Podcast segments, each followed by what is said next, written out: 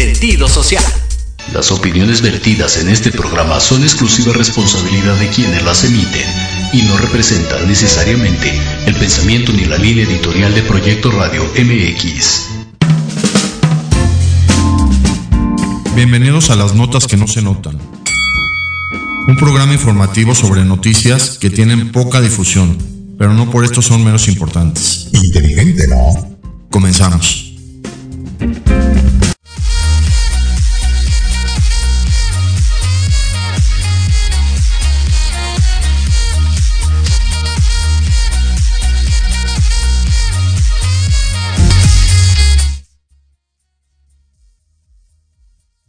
Notas de esta semana para comentar en este programa. Quiero empezar con la planta que van a abrir en Nuevo León de Tesla, hacer unos comentarios al respecto que me parece muy, interesante. Porque va a ser una planta que va a fabricar más o menos, dicen que un millón de coches al año. Coches eléctricos que se van a fabricar en México. Y el coche más barato de Tesla cuesta un millón de pesos. ¿Cuál es la importancia? Claro que es importante que en México haya inversión extranjera, claro que es importante dar trabajo, lo sabemos desde, desde que comenzaron los, los grandes empresarios a poner empresas en, en, en México para ganar mucho más, sabiendo que en México el salario mínimo es menor y que en México pagan menos a los trabajadores por el mismo trabajo. Eso es muy sabido y eso no es encontrar el hilo negro de los grandes empresarios que invierten en México. Finalmente, un trabajador que, en Estados Unidos o en Europa gana en pesos 80, 90 mil pesos al mes, pues en México les pagan 6 mil a, a 10 mil pesos al mes por el mismo trabajo.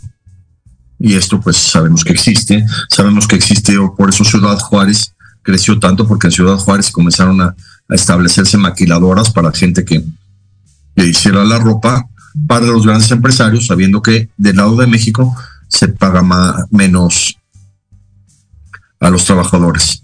Desde un punto de vista de, equidad económica, pues no, no está bien. Pero desde un punto de vista laboral, pues sí está bien, porque finalmente en México se dan todos esos trabajos que, que si no son en Tesla, pues serían en otras empresas ganando lo mismo. Y esto vale la pena, pues, pues que se haga en México todas estas empresas para contratar a miles de mexicanos que trabajen en estas plantas. Algunos puntos que quiero comentar sobre esta nota de, de la empresa Tesla que se va a instalar en Nuevo León con una inversión de 5 mil millones de dólares para abrir su planta y fabricar coches eléctricos. En primer lugar, pues desde un punto de vista psicológico, psicológico, qué onda, como decimos los mexicanos. Si en México ya estamos haciendo refinería, si ya compramos la refinería de Texas para, para nosotros tener nuestra propia gasolina y poder vender gasolina y que los mismos coches sigan usando gasolina desde un punto de vista psicológico, pues qué onda que en este periodo de transformación, en este periodo de transicional de México, que ya queremos nosotros fabricar gasolina como nunca lo hicimos desde la expropiación petrolera. México siempre ha tenido que comprar gasolina, a pesar que es uno de los países productores de petróleo más importantes del mundo. Y ahora casualmente, que ya vamos a fabricar gasolina, ya vamos a tener dentro de México la fabricación de coches eléctricos que van a funcionar con electricidad y no con gasolina. Y desde un punto de vista lógico, de matemáticas, como dice Lorenzo Córdoba, bueno, como dijo Ciro Morayama, que hay que saber matemáticas, pues si uno compra un coche de un millón de pesos eléctrico, en 20 años paga la gasolina. Esto es muy, muy interesante de analizar. Háganlo cuenta, un coche que gasta mil pesos a la semana de gasolina, en 20 años son un millón de pesos. Que se ahorrarían si el coche, si el Tesla dura 20 años, ese millón de pesos es una inversión para no ponerle gasolina y ahorrarse el dinero en gasolina. Entonces, finalmente, pues, pues vale la pena. Si el coche dura 10 años, nada más estarían pagando por un Tesla que vale un millón de pesos. El más barato de los Tesla vale un millón de pesos. Pero finalmente, si va a durar 10 años, es un ahorro de medio millón de pesos, de 500 mil pesos, si no se le pone gasolina durante 10 años. pues esto es muy, muy interesante de, de analizar. Y de que en México, pues va a haber una de las principales plantas de fabricación de coches eléctricos, que yo ya lo he comentado en varios programas, que Elon Musk, la más grande genialidad de Elon Musk fue llamarle a sus coches eléctricos Tesla, porque todos sabemos que Tesla, Nicolás Tesla, fue un gran inventor que no recibió su reconocimiento en vida, que casi todos los inventos que hizo en vida no recibió, murió prácticamente en la pobreza Tesla, a pesar de que fue uno de los grandes inventores de, de la época, en la época de Thomas Alva Edison. Tesla inventó la, la corriente alterna, pero nunca se volvió millonario. Todos sus, muchos de sus proyectos fracasaron, incluyendo un barco que, que quería hacer con energía eléctrica, porque en esa época los barcos eran de vapor, los que cruzaban los ríos en Estados Unidos, el Mississippi y los ríos de Estados Unidos, entonces él quiso hacer un barco y quebró y perdió todo su dinero. Y finalmente Tesla fue un genio no reconocido. Y ahora su nombre es reconocido con toda la industria que hizo Elon Musk a, utilizar esta cuestión eh, psicológica de masas de decir que Tesla no fue reconocido en su momento, pero ahora ya es reconocido con una marca de los coches más imponentes que existen, de los coches eléctricos que ahora va a haber la planta en Nuevo León.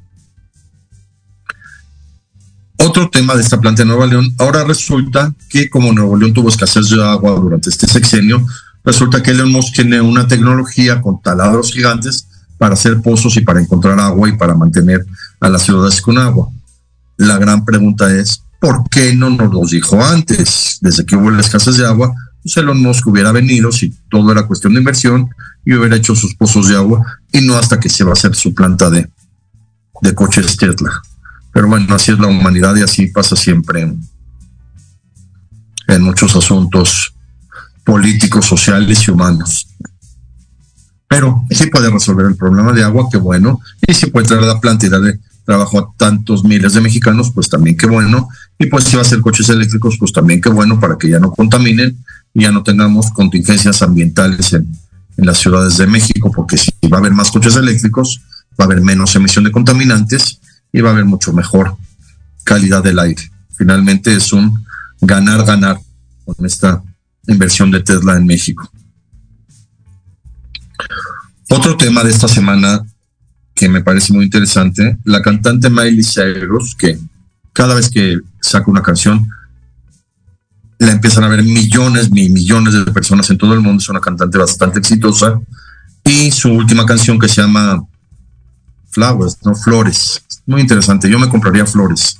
Resulta ahora que ella se había divorciado y que su ex esposo está demandando porque la canción le está haciendo alusión a él y la canción se super escucha y parece que ya es el tema de Shakira y Piqué que también se divorciaron, Shakira sacó una canción y todo el mundo alrededor de eso, igual que, que Talía, que parece que también se está divorciando, no, no tomé bien esas notas, pero también que la cantante Talía, igual que también Jennifer López se divorció de Mark Anthony y se genera todo un, una cultura del divorcio, yo le llamo. Y Jennifer López pues sale con el actor Ben Affleck y parece que es la noticia del mundo que se divorció y que ahora tiene un nuevo novio y que se vuelve a casar, igual Miley Cyrus, con lo que empieza esta nota. Hace una canción como de reproche por haberse divorciado, una canción de autoestima muy padre, traducible es muy, muy padre. Yo me compraría flores para mí misma, yo hablaría conmigo misma 24 horas. Muy interesante esta canción de Miley Cyrus. Cyrus. Y parece que el esposo quiere reclamar, porque no es que reclame, no, sino que la noticia de la reclamación del ex esposo, pues genera toda una mercadotecnia inimaginable para los gastos de de publicidad que generan todas las notas que se ven sobre divorcio y sobre todo que a la gente le gusta ese morbo, esas ganas de saber quién se divorcia o quién no se divorcia y eso hace que se escuchen mucho más las canciones de las cantantes que se divorcian como la de Shakira y el futbolista Piqué y ahora Miley Cyrus que su ex esposo lo va a demandar y, parece que todo el mundo tiene que estar muy preocupado por el divorcio de, ella o no en vez de disfrutar las canciones y disfrutar del rock y del pop. Y esto pues, yo como le llamo la cultura del divorcio, como el divorcio llama tanto la atención en el mundo desde que comienzan los divorcios y todo lo que genera mediáticamente un divorcio y todas las repercusiones de publicidad que tienen pues Shakira.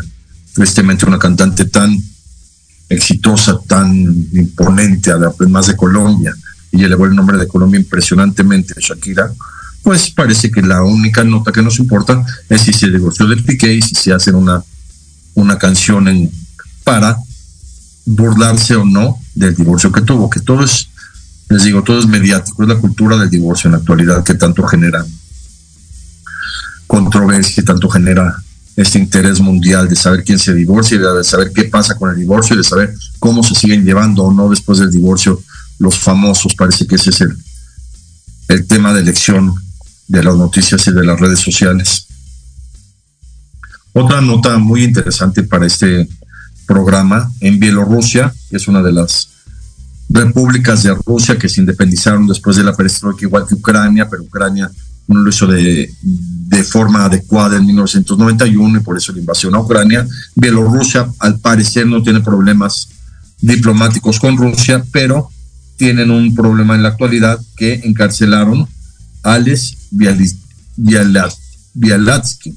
Alex Bialatsky, así se, se nombra. Los que quieran buscarlo es muy, muy fácil, nada más hay que buscar Bielorrusia en, en páginas de noticias y aparece luego, luego esta noticia de que encarcelaron a este señor Alex a pesar de que el año pasado fue nombrado Premio Nobel de la Paz 2022. Y Bielorrusia decidió que por sus manifestaciones ideológicas debe permanecer en prisión 10 años más. Parece que ya, ya había estado en la cárcel, pero recibe el Premio Nobel de la Paz. Esto lo que yo quiero analizar en este programa es por qué dan premios Nobel de la Paz a gente que puede tener conflictos políticos o legales en sus propios países.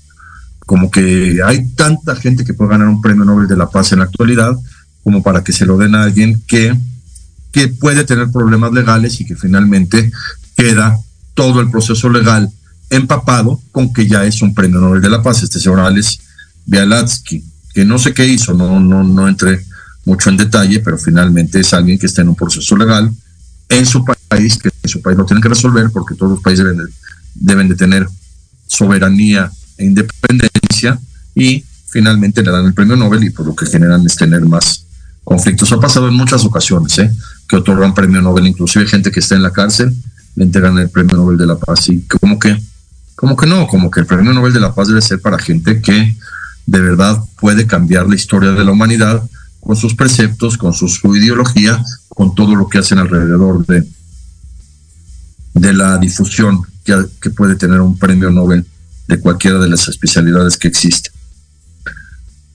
Y pues esto sí, sí genera mucha controversia. Por ejemplo, Martin Luther King, que, que a él sí le otorgaron el Premio Nobel de la Paz de una manera muy, muy, muy impresionante. Ahorita esta semana se festeja el, el Domingo Rojo, que le llaman en Estados Unidos, cuando Martin Luther King hace una manifestación en una ciudad que se llama Selma y lo reprime la policía local él lo que estaba buscando era derechos para la comunidad afroamericana de Estados Unidos. Martin Luther King sí recibe el Premio Nobel de la Paz y, y pues sí, eso ayudó muchísimo a su movimiento y a que todo esto genere mucho más reconocimiento de todos los principios que generó ese gran hombre para la humanidad, que sus huellas jamás se van a borrar. Pero ahora, eh, esta es la nota de Bielorrusia, que este señor Alex Bialatsky, lo condenan nuevamente a prisión y no sabemos por qué, igual un poco parecido a, al de Wikileaks.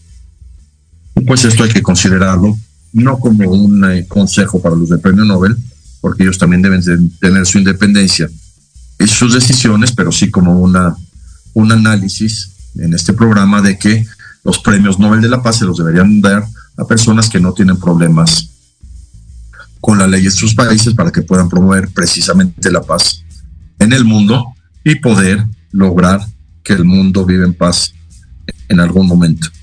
Como lo he comentado, nuestro presidente Luis Echeverría Álvarez fue propuesto para el Premio Nobel de la Paz de 1976, con mucha controversia alrededor de esto, pero finalmente fue de los candidatos al Premio Nobel. Luis Echeverría Álvarez. Hay un premio Nobel de la Paz en México, no recuerdo ahora el nombre, pero hay un mexicano que ganó premio Nobel de la Paz por, por participar en el desarme mundial. México tiene tres Nobel, tres premios Nobel. Este premio Nobel de la Paz, tiene el premio Nobel de Literatura de Octavio Paz. Vean, Octavio Paz tiene un premio Nobel de Literatura, no de Paz. Y el del químico Mario Molina por, por descubrir el daño que se le estaba haciendo a la capa de ozono con los con varios químicos, incluyendo los, los de los sprays. Otra nota que quiero comentar en este programa, siguen los problemas en Perú con el encarcelamiento del presidente de, de Castillo. También ya en Perú han encarcelado a Fujimori este es un fenómeno que ocurre en Latinoamérica, el, encarcelamiento de presidentes en funciones o de expresidentes. No sé por qué pasa tan común. También Lula da Silva estuvo en prisión porque como que es un fenómeno, un fenómeno que no debería existir. Yo siempre he dicho que los presidentes, los que ya tienen un cargo de presidente, no deberían pisar la cárcel. Solo el hecho de que fueron presidentes o que son presidentes en funciones les debe dar algún tipo de fuero o de protección para no estar en una cárcel. Finalmente, aunque lleven juicios, no deberían estar en la cárcel. Eso como que es muy, muy controversial porque se supone que las cárceles son para delincuentes.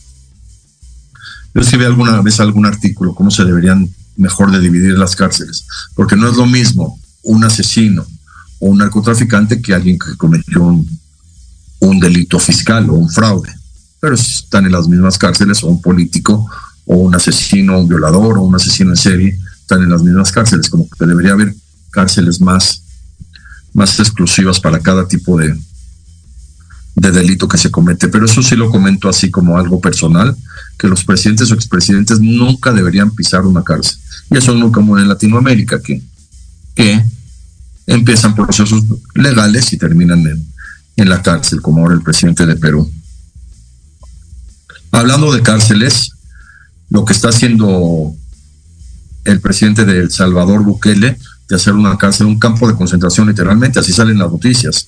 Lo más chistoso es que salen los reos, los tatuados, los que, los que ya están rapados, salen como si fueran los malos de la historia y finalmente son los que el presidente Bukele quiere controlar en un campo de concentración, así se puede llamar.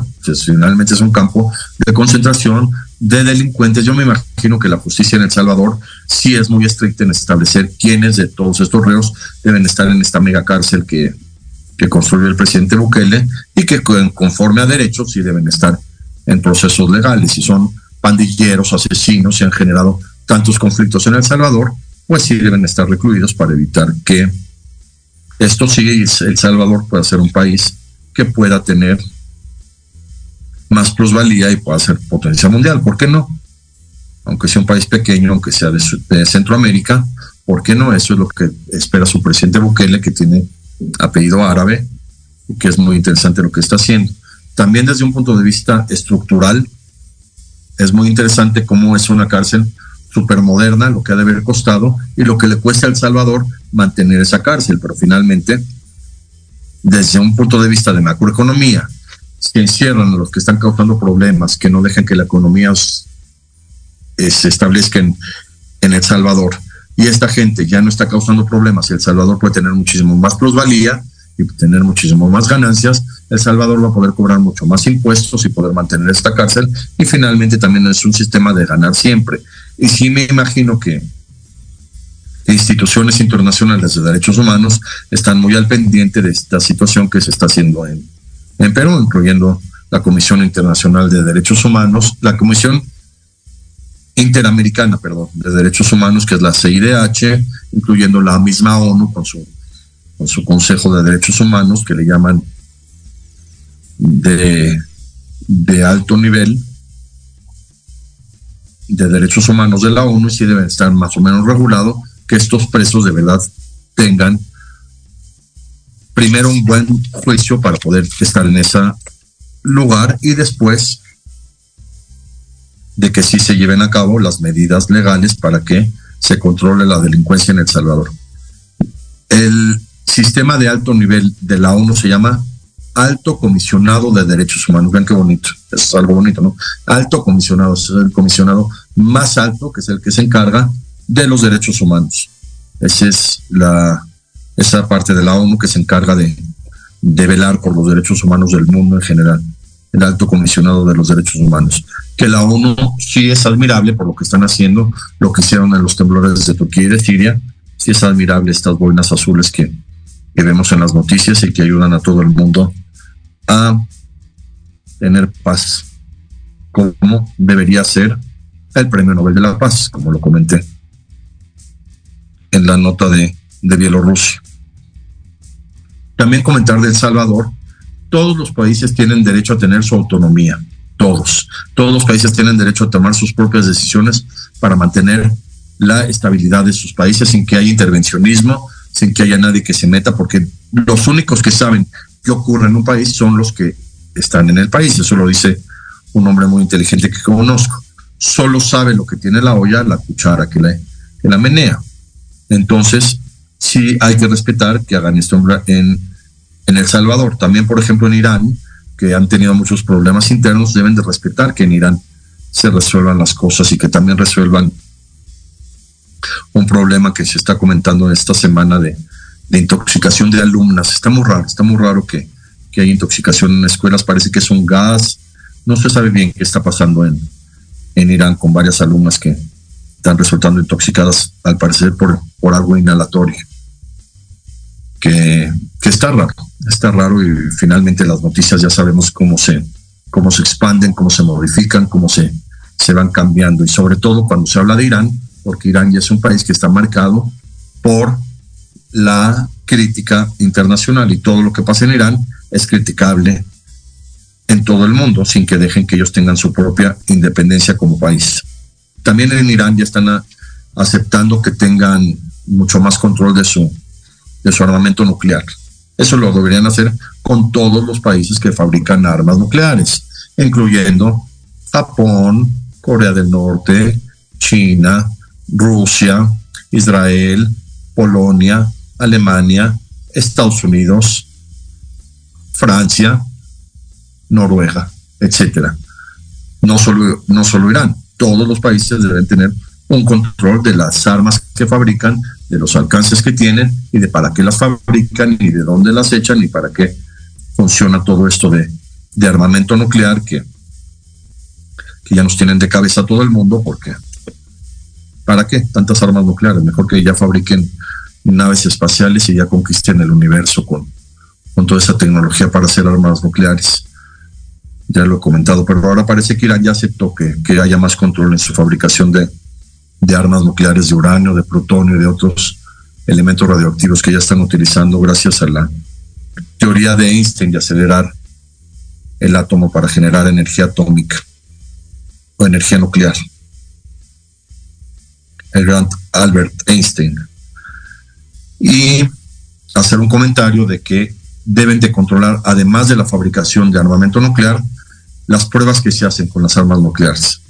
Regresamos después del corte, quiero hacer un comentario más sobre las pruebas nucleares que se hacen en el mundo, sobre todo en el Océano Pacífico. Seguimos después del corte.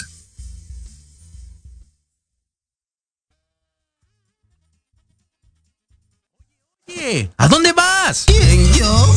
Vamos a un corte rapidísimo y regresamos. Se va a poner interesante. Quédate en casa y escucha la programación de Proyecto Radio MX con sentido social. ¡Uh, la, la chulada! Aprende a conocer las verdaderas causas que provocan sufrimiento o atraen enfermedades y situaciones difíciles a tu vida. ¡Por Dios, tengo miedo! Piensa en transformarte. Piensa en Jishu. No te pierdas todos los lunes de 12 a 1 Sana sin medicamento. Un espacio que es para ti por Proyecto Radio MX con sentido social.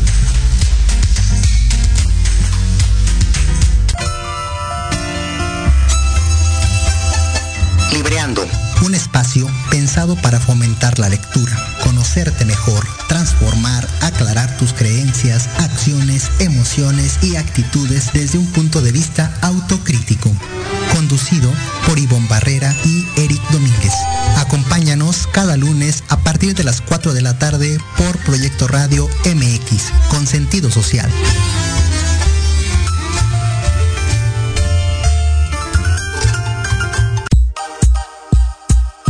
Vivir en un mejor lugar, juntos transformemos la Cuauhtémoc. Las pequeñas acciones hacen grandes cambios. Un espacio para hablar de temas de tu interés, donde tendremos tips, recomendaciones y entrevistas con grandes invitados. Conducido por Andy García,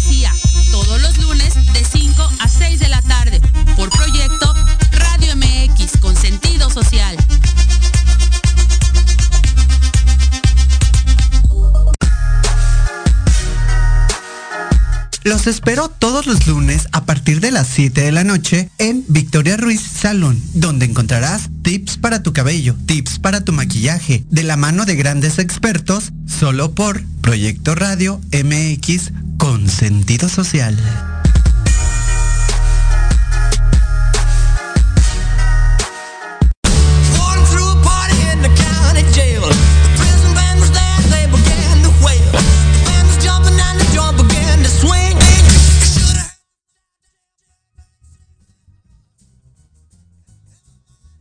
Seguimos con estas notas de, de Irán, de que ya va a aceptar el mismo país de Irán tener mucho más control de su armamento nuclear.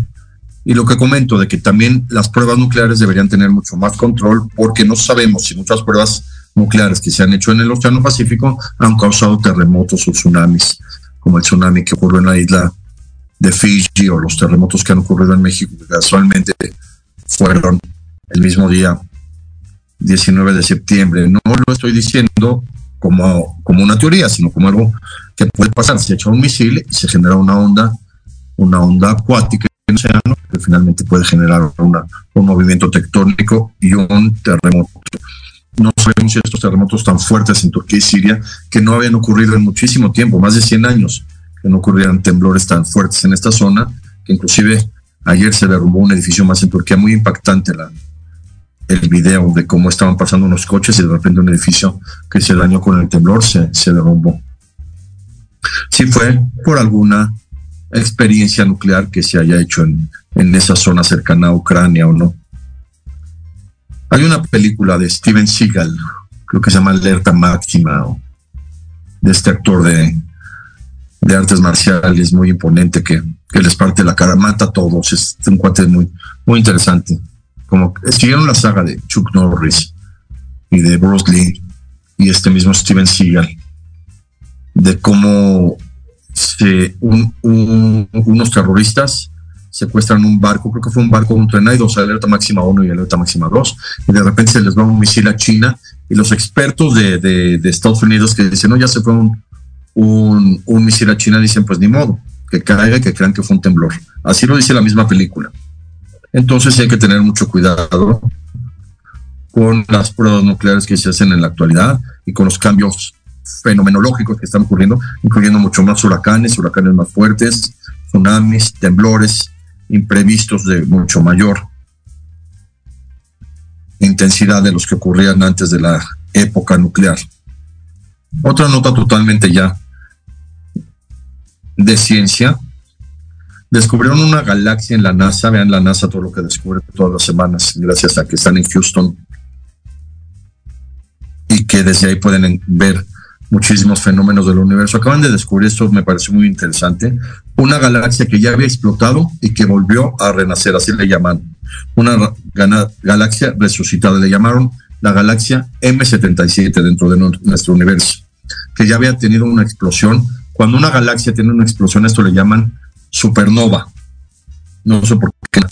Antes le habían llamado Novoa, como que era algo nuevo, una explosión estelar, una explosión de estrellas que ya se destruyen, pero este es muy interesante, una, una galaxia que ya se había documentado que había tenido una gran explosión y que ahora descubren que vuelve a brillar como una galaxia con sistemas planetarios y, y, de, y de movimientos estelares, como como si hubiera renacido, así le llamaron una galaxia resucitada, M77, que ya había tenido un fenómeno de, de supernova, un descubrimiento de la NASA. Les digo, todas las semanas la, la NASA prácticamente publica nuevos descubrimientos de, de nuestro universo.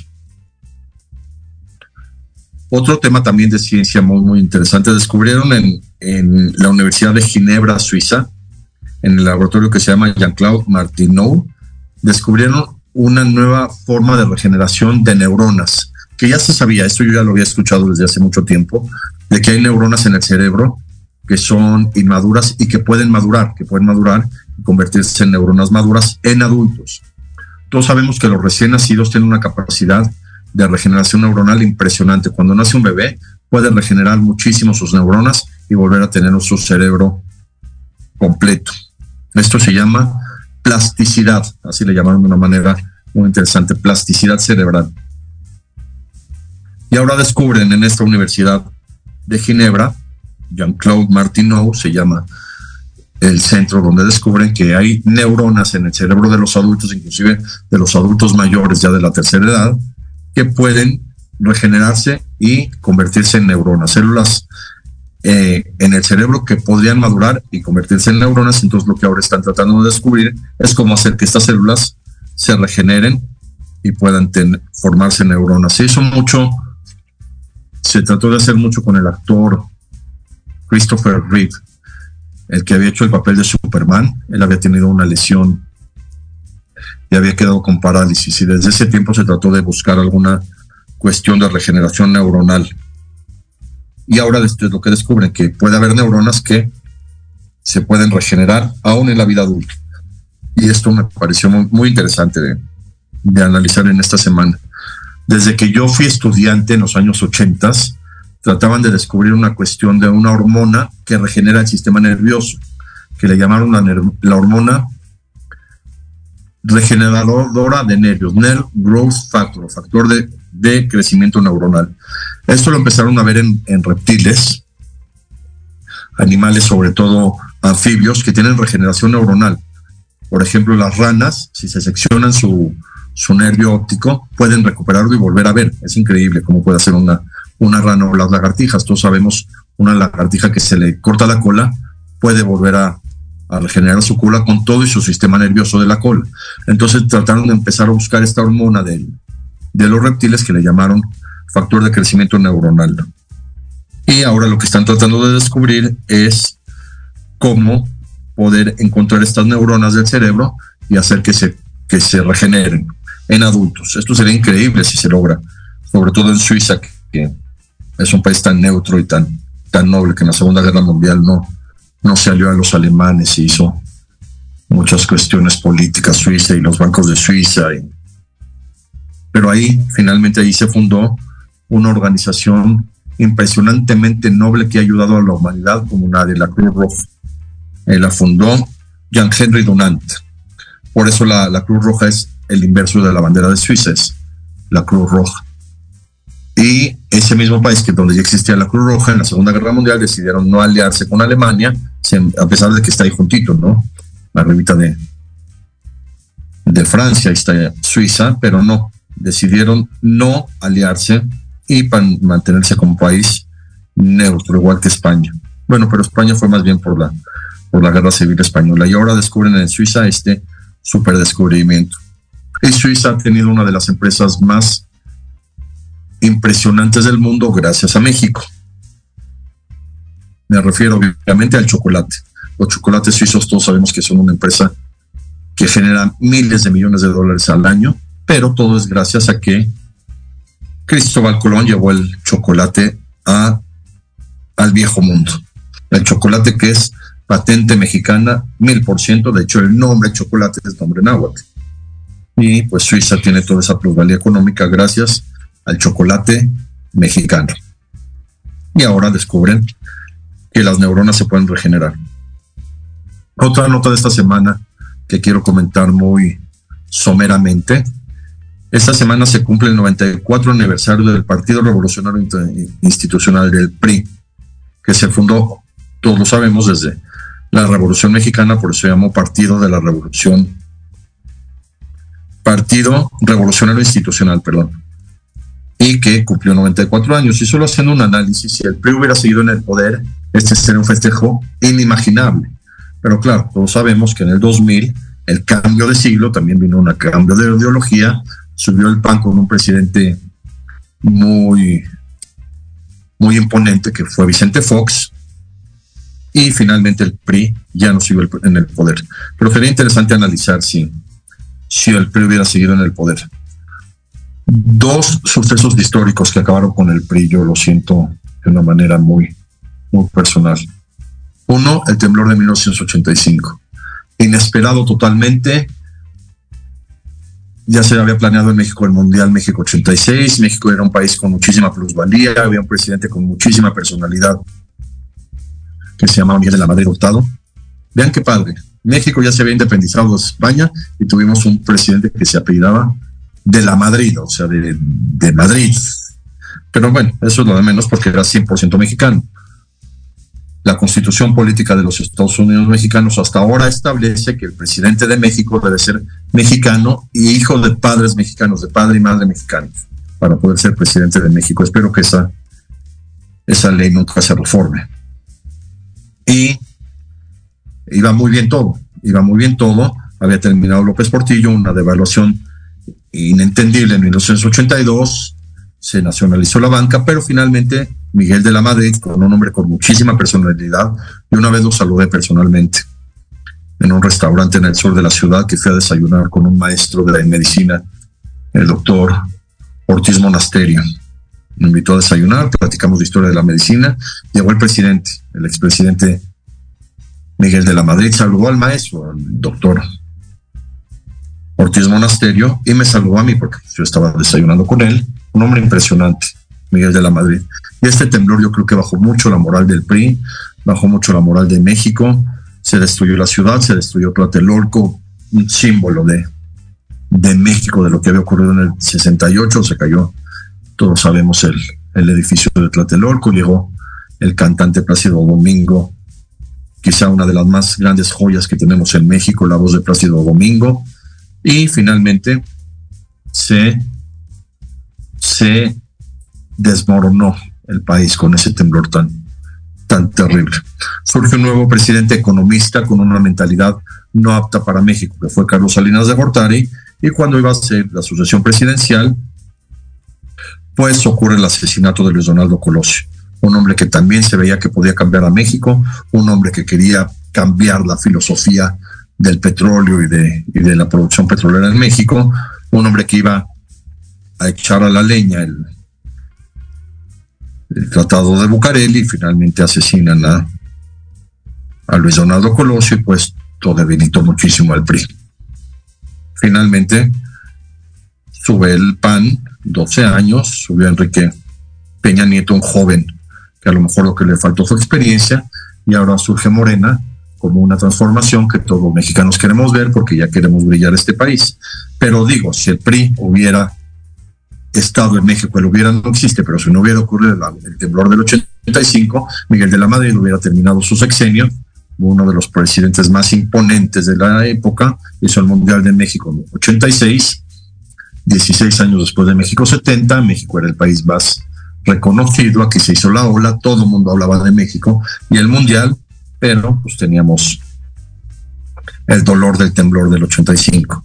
Y después, ya que surge un hombre con muchísima capacidad, con muchísima capacidad de oratorio, un hombre querido, un hombre mexicano, un hombre con toda la capacidad de ser un gran mexicano, con bigote mexicano, Luis Donaldo Colosio, pues lo asesinan cuando era candidato para, para ser presidente, pues el PRI se debilitó, se debilitaron sus columnas, se truncaron sus columnas de sostén y pues ahora se festeja esta semana su 94 aniversario, pues con capa caída, desafortunadamente.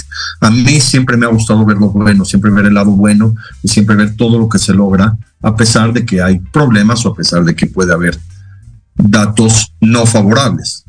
El gobierno del PRI, finalmente en México, desde Álvaro Obregón, desde Plutarco Elias Calles, desde Lázaro Cárdenas, pues fue un gobierno progresista, fue un gobierno que mantuvo al país estable, fue un, gobierno que generó muchísima plusvalía. El presidente José López Portillo trató de hacer una economía gigante con el petróleo. Él mismo dijo, vamos a tener que aprender a administrar la abundancia y pues no, no se logró por muchísimas causas propias y impropias, no se logró manejar la abundancia en México. En el 82 hubo un fraude gigante en México, pero finalmente en México se veían, se vivía bien. Yo vivía en esa época, yo tenía 12 años y en México había muchísima seguridad y en México se vivía muy bien en estos gobiernos del PRI, que esta semana cumple su 94 aniversario. Y una última nota que todavía tenemos tiempo, que quiero comentar sobre esta semana que hubo ahí un conflicto en el, en el Instituto Nacional Electoral entre un diputado y, Lorenzo Córdoba y Ciro Morayama. Lo único que yo quiero comentar es el poder de las palabras, el poder de la oratoria, el poder del convencimiento, el poder de la demagogia, el poder de la política. Política es el arte de hablar, finalmente. Por ahí alguien dijo algún política que política es el arte de lo posible. No, no, no, no, no, no, el arte de lo posible es, la voluntad. La política es el arte de hablar, el arte de la palabra. Todos lo vivimos con buenos presidentes que sabían hablar, digan lo que digan.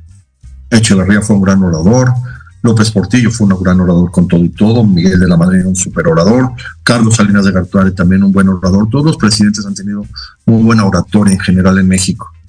Y esto pues sí decepciona mucho que quieren resolver un problema de un plan B. Vean qué padre, esto me gusta mucho, llamarle el, plan B. Como que es algo muy, muy padre, ¿no? ¿Qué vamos a hacer con, con las elecciones? Pues un plan B. El plan A no funcionó, ahora el plan B, que que no está mal, pero hay que analizarlo, hay que entenderlo, no solo criticar.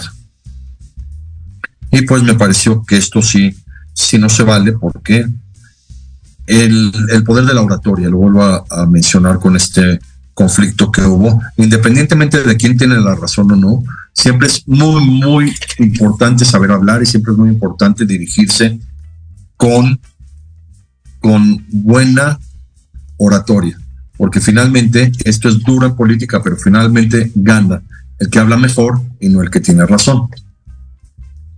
Esto lo vimos mucho en la Segunda Guerra Mundial, porque sabemos que del lado de Hitler había muy buenos oradores, el mismo Hitler era buen orador, sabemos de Goebbels, Joseph Goebbels, que era un gran orador, y que convencían al pueblo alemán con sus oratorias, sobre todo porque las hacían de noche con la gente cansada, con antorchas, convencían a la gente con sus oratorias, pero surgió un mucho mejor orador, que fue Winston Churchill, y ganó la guerra con oratoria. Un hombre con una capacidad impensable de oratoria, Winston Churchill.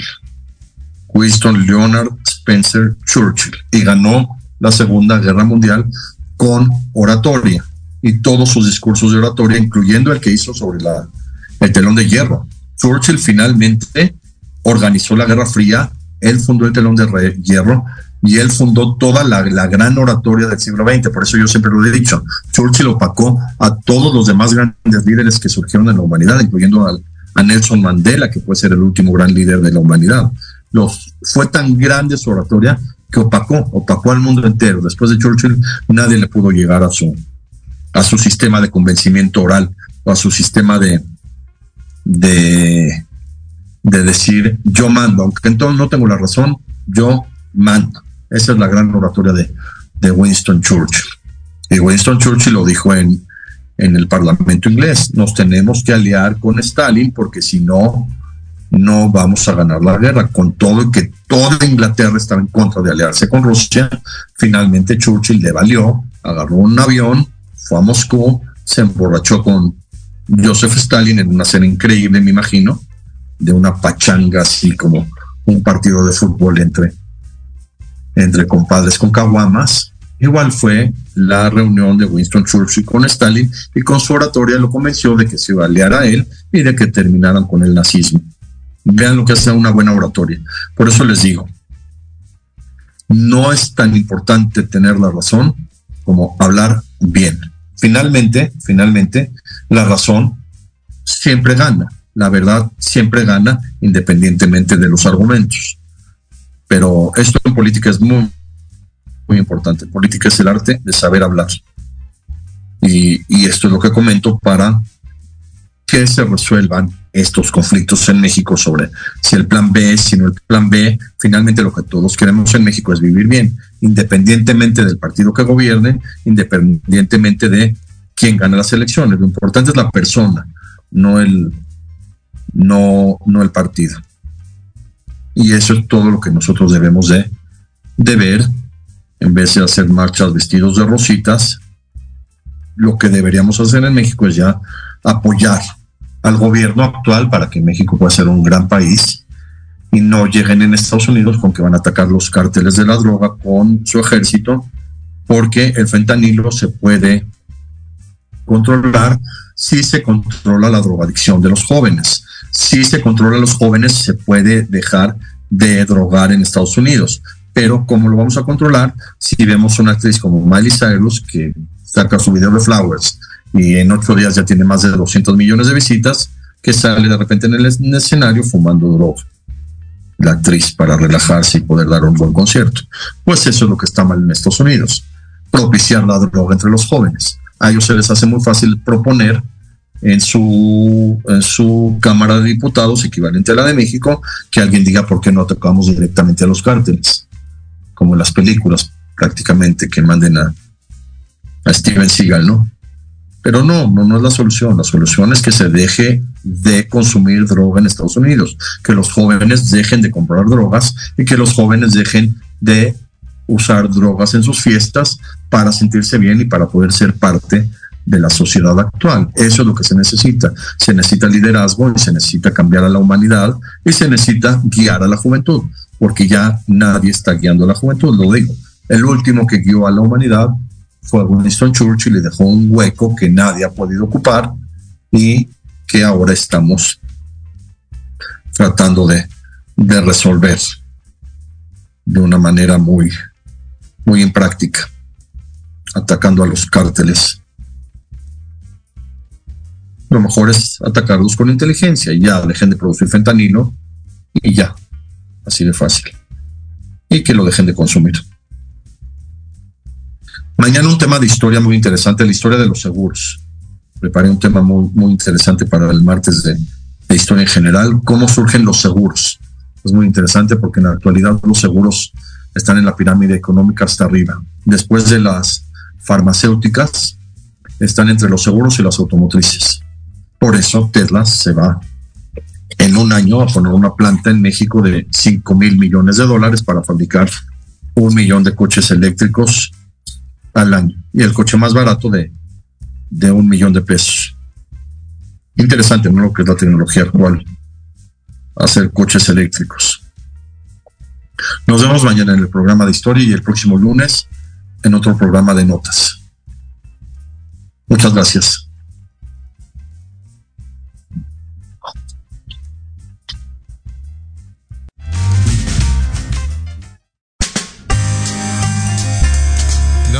Atención.